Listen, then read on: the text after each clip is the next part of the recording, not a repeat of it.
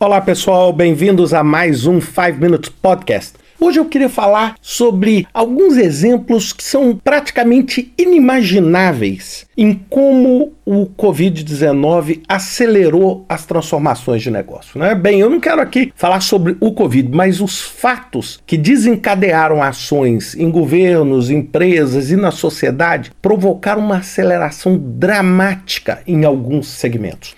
Um deles que eu queria começar é o exemplo da telemedicina. A telemedicina tradicionalmente foi uma área onde existiu muito embate, porque existe uma vertente da área médica que acha que o contato físico presencial entre o paciente e o médico é algo que faz parte do processo de identificação das doenças, do processo de tratamento.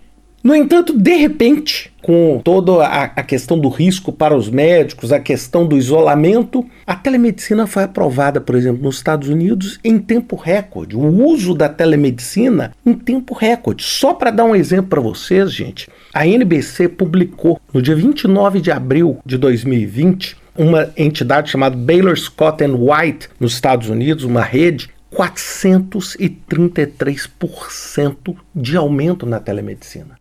Então nós estamos falando o seguinte, é, eu quis começar com esse exemplo só para mostrar para vocês como determinados fatores externos como o que aconteceu com o Covid, mas poderia ser qualquer outro evento de grande porte, ele gerou uma aceleração gigantesca na adoção de determinadas tecnologias. O segundo exemplo que eu quero falar para vocês é a questão do higher education das universidades, das escolas.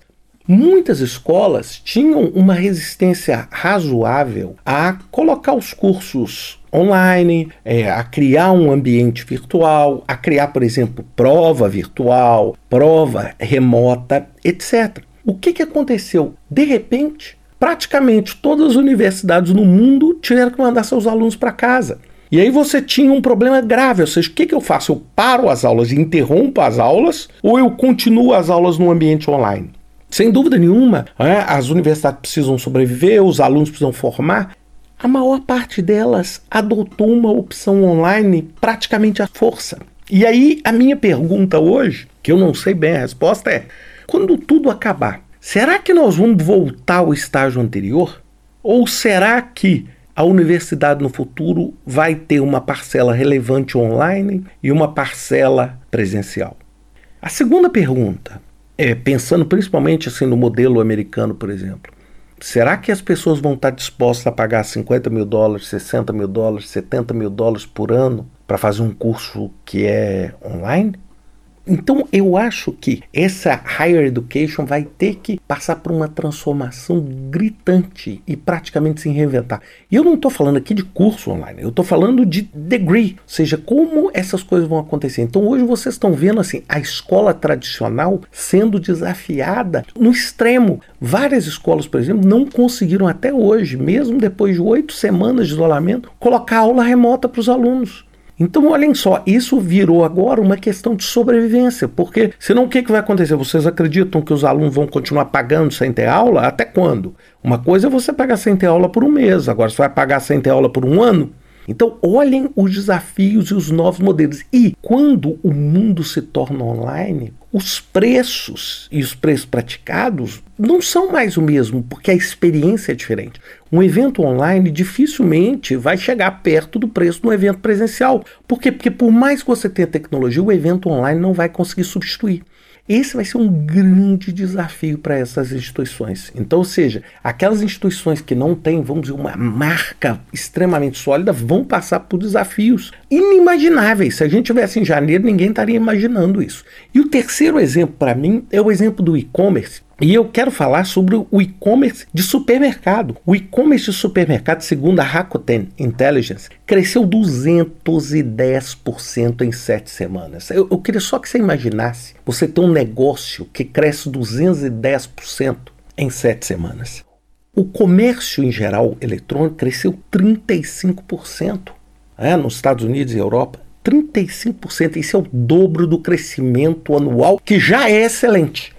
Então, o que, que eu estou questionando com esses três exemplos? É que existem fatores fora do nosso controle que provocam uma aceleração de uma tendência de uma forma dramática. Então, por exemplo, você tinha o e-commerce. O e-commerce já estava crescendo, vamos dizer, num ritmo bastante pronunciado. Um evento como esse simplesmente o que? Catalisou. Né? O catalisador forçou aquele evento acontecer mais rápido. Então, aquilo que aconteceria em 5 anos, 6 anos, 7 anos, aconteceu em 7 semanas.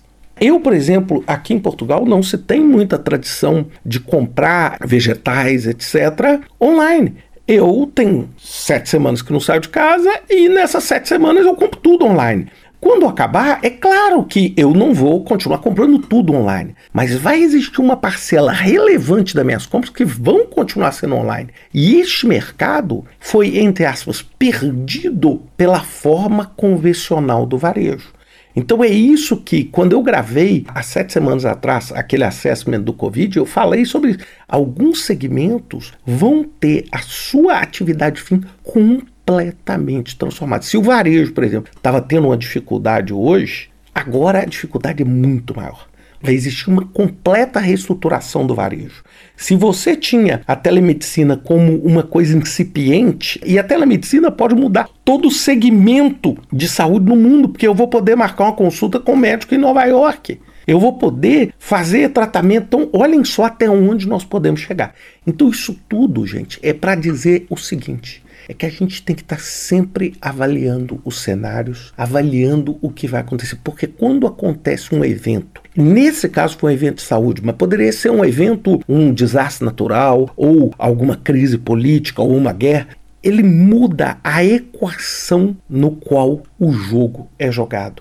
Muda-se a regra do jogo. O jogo passa a não ser jogado mais de uma forma tradicional. E aí isso abre um mundo de oportunidades e um mundo de desafios. Ou seja, o seu projeto que podia ter sido ótimo passa a ser péssimo, o seu projeto que talvez não estava muito viável passa a ser ótimo. E essa adaptabilidade é que vai fazer com que a gente consiga achar os melhores cenários. Então eu quis usar esses exemplos, vocês devem ter na cabeça de vocês outros milhares de exemplos de indústrias que sofreram uma disruptura tamanho. Mas esses três exemplos foram exemplos que me chamaram muito a atenção recentemente. Eu queria compartilhar com vocês. Um grande abraço para vocês. Até semana que vem com mais um 5 Minutes Podcast.